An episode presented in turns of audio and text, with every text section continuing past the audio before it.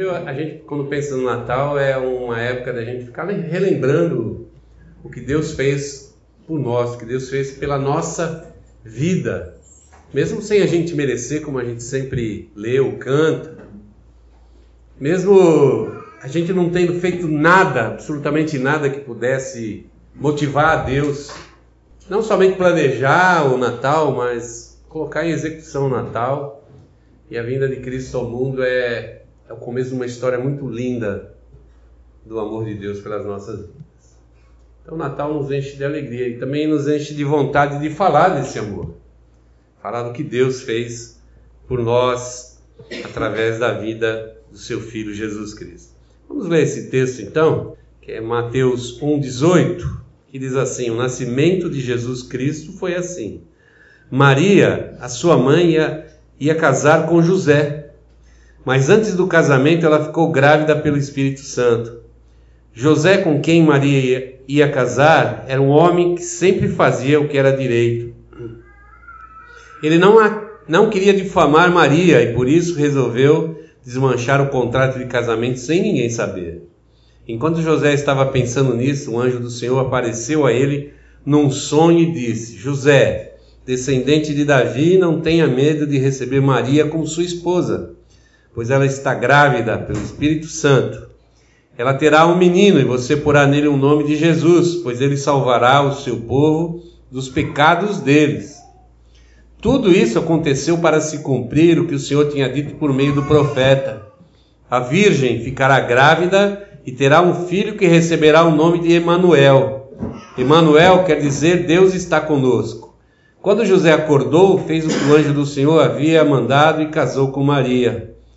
Porém, não teve relações com ela até que a criança nasceu, e José pôs no menino o nome de Jesus. Curve a sua cabeça como você está. Vamos orar a Deus nessa hora.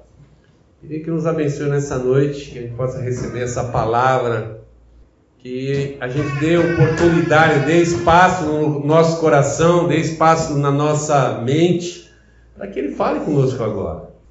Pai, em nome de Jesus, nós nos colocamos agora na Tua presença, Senhor.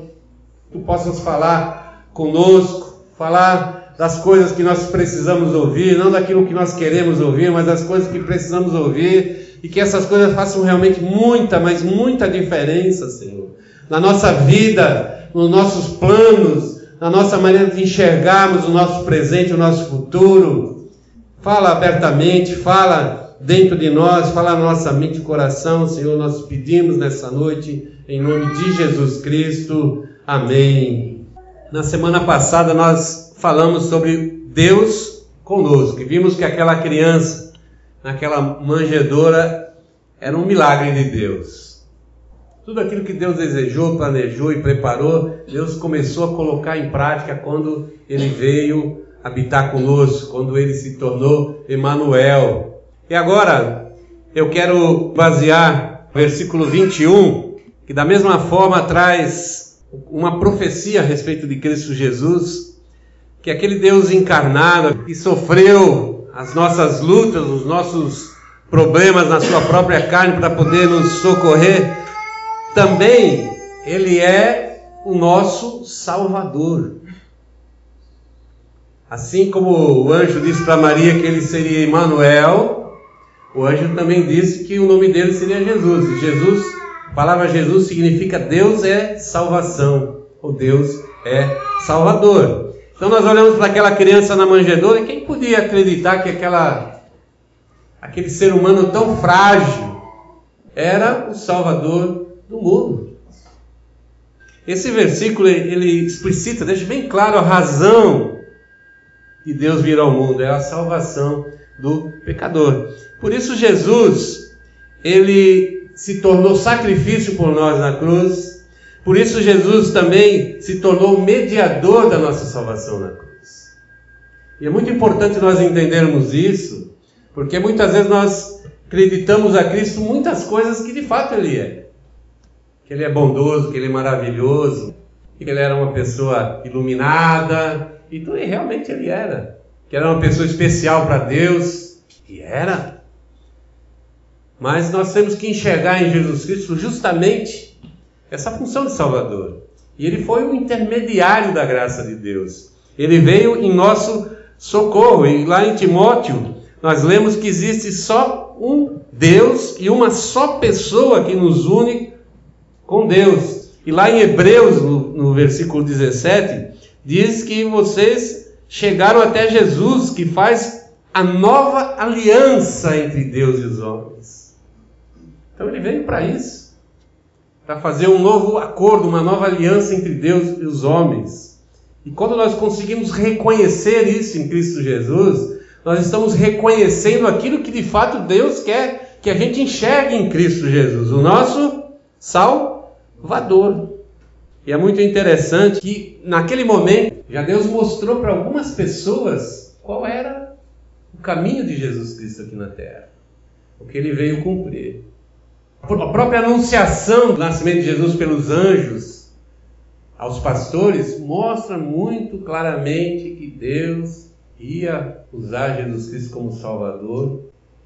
Depois, mais adiante, na apresentação dele lá no templo, nós vemos profeta e a profeta olhando para Jesus e reconhecendo que ele era aquele que tinha sido enviado por Deus para salvar o mundo. Uma criança de sete dias. Cristo, com 12 anos de idade no templo, conversando com os líderes, ele falando a respeito da sua obra, disse: Eu vim aqui para cuidar das coisas do meu Pai. Ele tinha plena consciência de quem ele era e o que ele veio fazer. E depois, quando ele começa o seu ministério, então logo ele inicia o seu ministério, ele traz essa palavra de salvação. Ele se apresenta como Messias, aquele que foi enviado por Deus, o ungido de Deus, para realmente fazer a obra assim revolucionária na vida do homem, da humanidade, que é restaurar a ligação de Deus com os homens. E uma coisa que me chama muito a atenção é que, diferente do que a gente possa pensar, o cristianismo não é como as religiões humanas. Por quê? Porque os homens tentam, através da, da religião, agradar a Deus, se tornar um pouco melhor para Deus, ou se tornar merecedor da graça de Deus, ou merecedor dos cuidados de Deus, enquanto o cristianismo diz que o homem não merece absolutamente nada, mas a salvação é uma proposta de Deus que vem ao alcançar o homem perdido, o homem pecador, aquele que precisa ser restaurado e recriado, regenerado, como diz a palavra, em Cristo Jesus. Em Cristo Jesus. É Deus que toma a iniciativa, é Deus que prepara, é Deus que planeja, é Deus que coloca o seu plano em andamento, é Ele que envia o seu filho, é Ele que sacrifica o seu filho naquela cruz. E nós simplesmente recebemos gratuitamente esse presente, essa bênção de Deus. Então, quando a gente fala em Jesus Cristo, é impossível a gente não olhar para a cruz. Quando a gente fala de Jesus Cristo, é impossível não pensar nele como o Salvador. Quando nós pensamos em Jesus Cristo, é impossível separar o Salvador da cruz. Apesar que num primeiro momento poderia parecer assim um fracasso nos seus planos. E nós vemos como os seus apóstolos, seus seguidores, seus discípulos de então, aqueles que caminharam com Cristo esses três, três anos e pouco de ministério, como eles ficaram frustrados. Como a cruz para eles naquele momento foi uma coisa perturbadora. É como se eles tivessem crido em vão, parece que tudo tinha acabado naquela cruz. E na verdade, tudo estava começando naquela cruz. E hoje, quando nós pensamos em Natal, nós temos que olhar, esse é o enfoque do Natal. Às vezes nós ficamos felizes com o Natal, porque é um momento bem bacana de família. Eu gosto muito do Natal, de reunir a minha família. Mas Natal sem Cristo, sem Salvador, não é Natal. Natal sem a cruz de Cristo também não é Natal. E quando nós olhamos para a cruz, a primeira coisa que nós enxergamos lá é que ele veio, Cristo veio trazer expiação naquela cruz. E o que, que é espiar? Espiar, essa palavra espiar significa cobrir as culpas através de um sacrifício exigido. Ou seja, quando a palavra de Deus diz que veio, Cristo veio para expiação, está dizendo que ele veio pagar o preço dos nossos pecados, fazendo o sacrifício necessário para que isso pudesse ser possível, para que isso acontecesse na nossa vida. Então, a expiação de Cristo não é, não é uma coisa gratuita, mas Deus providenciou que seu filho viesse ao mundo expiar os nossos pecados, veio pagar os nossos pecados. Para nós entendermos expiação, temos que olhar lá no Velho Testamento, na lei de Moisés, onde foi instituída a expiação de pecados. E como é que era feita a expiação de pecado lá na lei?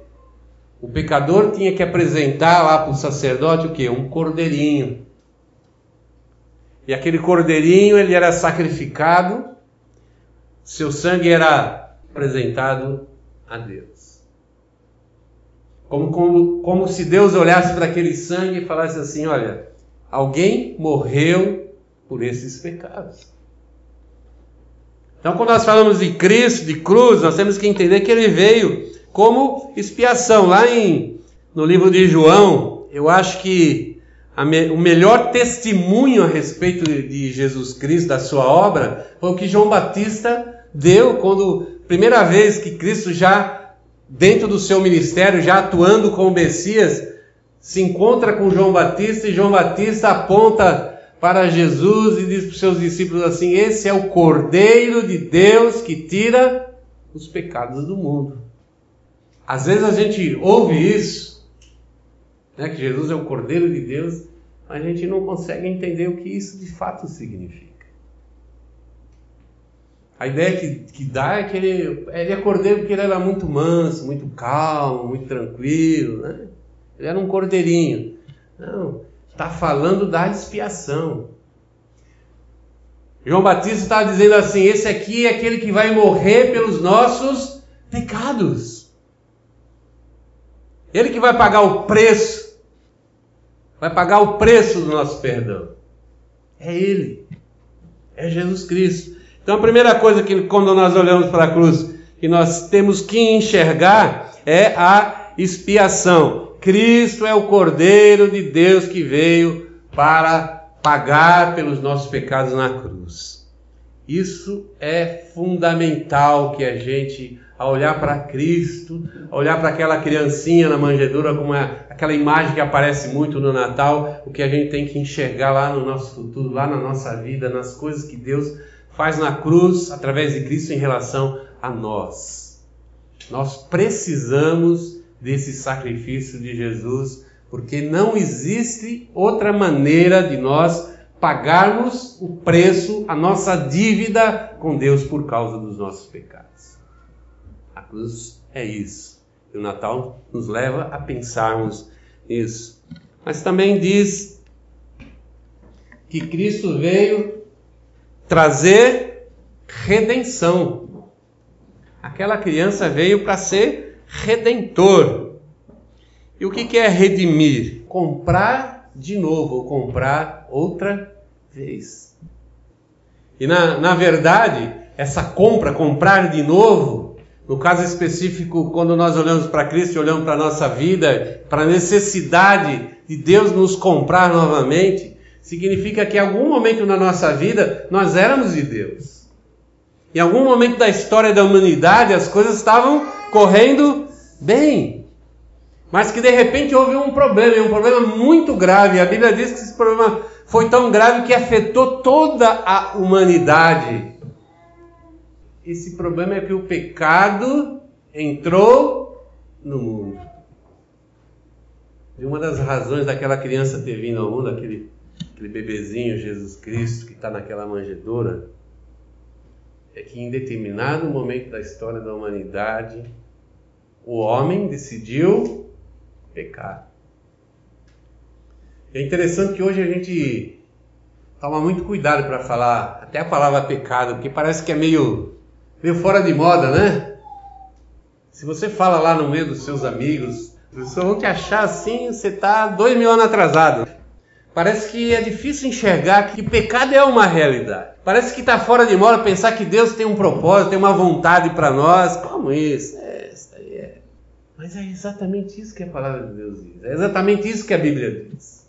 Que o homem foi criado segundo a imagem e semelhança de Deus e deveria ter vivido todos os seus dias dessa forma, dessa maneira. Mas em determinado momento ele decide não fazer mais a vontade de Deus. E essa falha de caráter se estendeu a todos nós. Egoísmo, carnalidade. Nós poderíamos enumerar aqui uma lista de obras da carne, mas não é esse nosso propósito.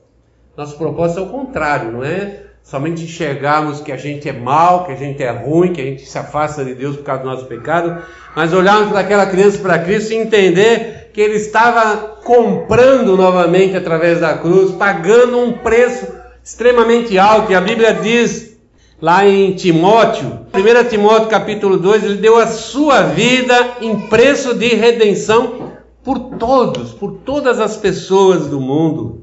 E lá em 1 Pedro 1,18 diz que o preço pago pela nossa redenção foi o seu próprio sangue. Ele foi lá, nos comprou de novo para sermos novamente de Deus e pagou com o seu próprio sangue. O próprio sangue de Jesus é a assinatura no acordo que nos garante que em Cristo Jesus nós somos novamente de Deus.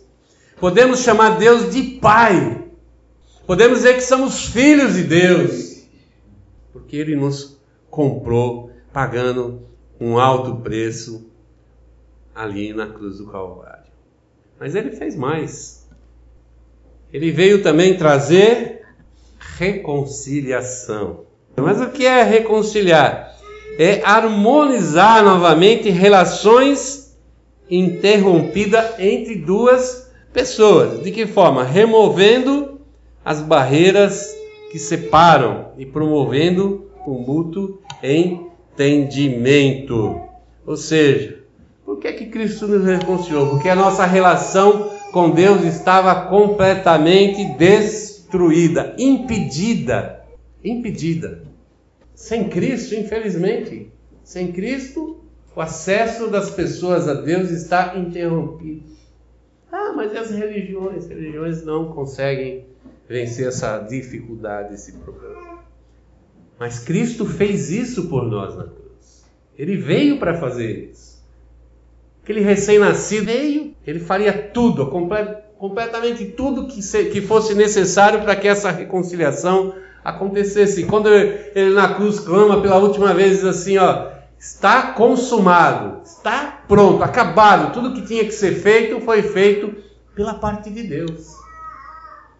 E o que nos resta agora é simplesmente aceitarmos essa reconciliação que Cristo veio fazer na cruz. Quando nós falamos em reconciliação, o processo tem três partes: o ofensor, o ofendido, que é o mediador. Quem que é o ofensor aí no caso? É o homem. Quem que é o ofendido? É Deus. Quem que é o mediador? É Jesus Cristo. Então, se não houver um mediador ali, não existe forma nenhuma, nenhuma de nós nos reconciliarmos com Deus. Em Cristo Jesus, nós estamos reconciliados com Deus, temos harmonia, nós temos acesso a Deus, não porque nós merecemos, mas porque Cristo fez essa mediação por nós. E por isso nós podemos entrar na presença de Deus hoje, coisa que era impossível para nós sem Jesus Cristo. Lá em 1 João, diz uma coisa muito legal. Diz assim: Meus filhinhos e minhas filhinhas, escrevo isso a vocês para que não pequem. Primeiro João está dizendo o seguinte: quem é filho de Deus, quem tem Cristo como seu Senhor e foi feito novamente filho de Deus através dessa reconciliação dada por Cristo, ele não deve pecar. E o que é pecar? Viver fora da vontade de Deus. Fazer aquilo que vem na cabeça, aquilo que tem vontade, da forma que tem vontade, quando tem vontade e na hora que tem vontade. Isso não deveria fazer parte do nosso dia a dia. Nós deveríamos ter uma vida santa, separada. E Cristo falou: sede santo, porque o Pai de vocês é santo. Mas, João diz uma coisa Diz outra coisa aqui importante, diz assim: porém, porém, se alguém pecar, temos Jesus Cristo, que faz o que é certo e nos defende diante do Pai. É por meio do próprio Jesus Cristo que os nossos pecados são perdoados, e não somente os nossos, mas os pecados do mundo inteiro. O que, João está dizendo assim? Que todo que se chegar a Deus através de Jesus Cristo e pedir perdão pelos seus pecados será perdoado. E às vezes a gente fica, na nossa mente, fica tentando arrumar jeito de ser perdoado por Deus, de resolver essa situação terrível que é viver em pecado diante de Deus. Se propõe fazer coisas mais, as mais mirabolantes possíveis, para tentar de alguma forma resolver o seu problema diante de Deus. O problema está resolvido. Lá em Jesus Cristo nós estamos, encontramos a reconciliação com Deus. Precisamos crer, precisamos aceitar e colocar isso que nós estamos aprendendo com o apóstolo João aqui.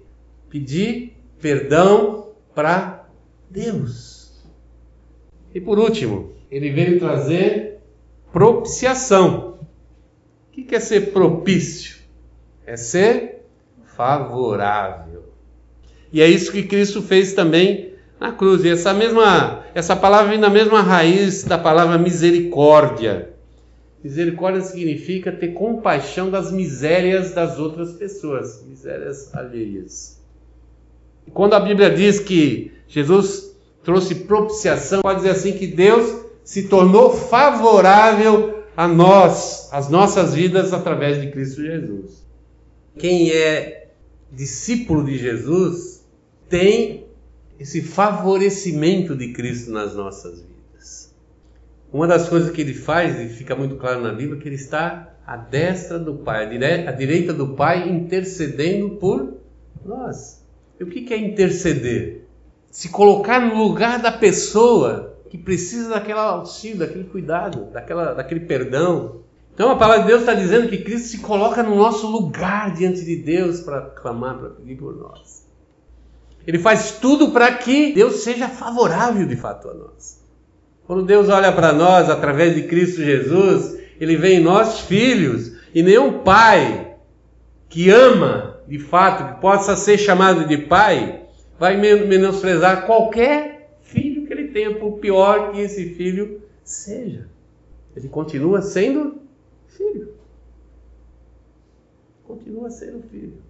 E é assim que Deus nos olha através de Cristo Jesus, com olhos propícios, favoráveis. Eu costumo dizer que Deus é muito mais é, empático conosco, ele, ele, ele vê muito mais qualidades em nós, seres humanos, do que nós mesmos.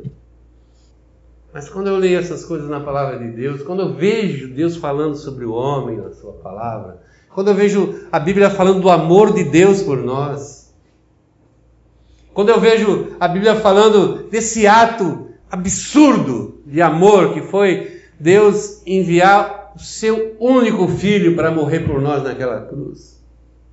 E o apóstolo Paulo diz que ele fez isso quando a gente era pecador, ainda estava afastado dele, inimigo dele. Quando a gente fala de reconciliação, a gente tem que se entender sem Cristo como inimigo de Deus. Mais inexplicável fica esse amor, não é verdade? Não tem como explicar. É um amor tão genuíno, tão grande, tão fora da casinha, tão ilimitado que ele se propõe a entregar por nós aquilo mais caro, aquilo que ele mais amava, aquilo que era mais precioso para ele, que foi o seu o seu filho. Quem conhece Jesus conhece o Salvador da humanidade. Vamos ficar de nós vamos orar.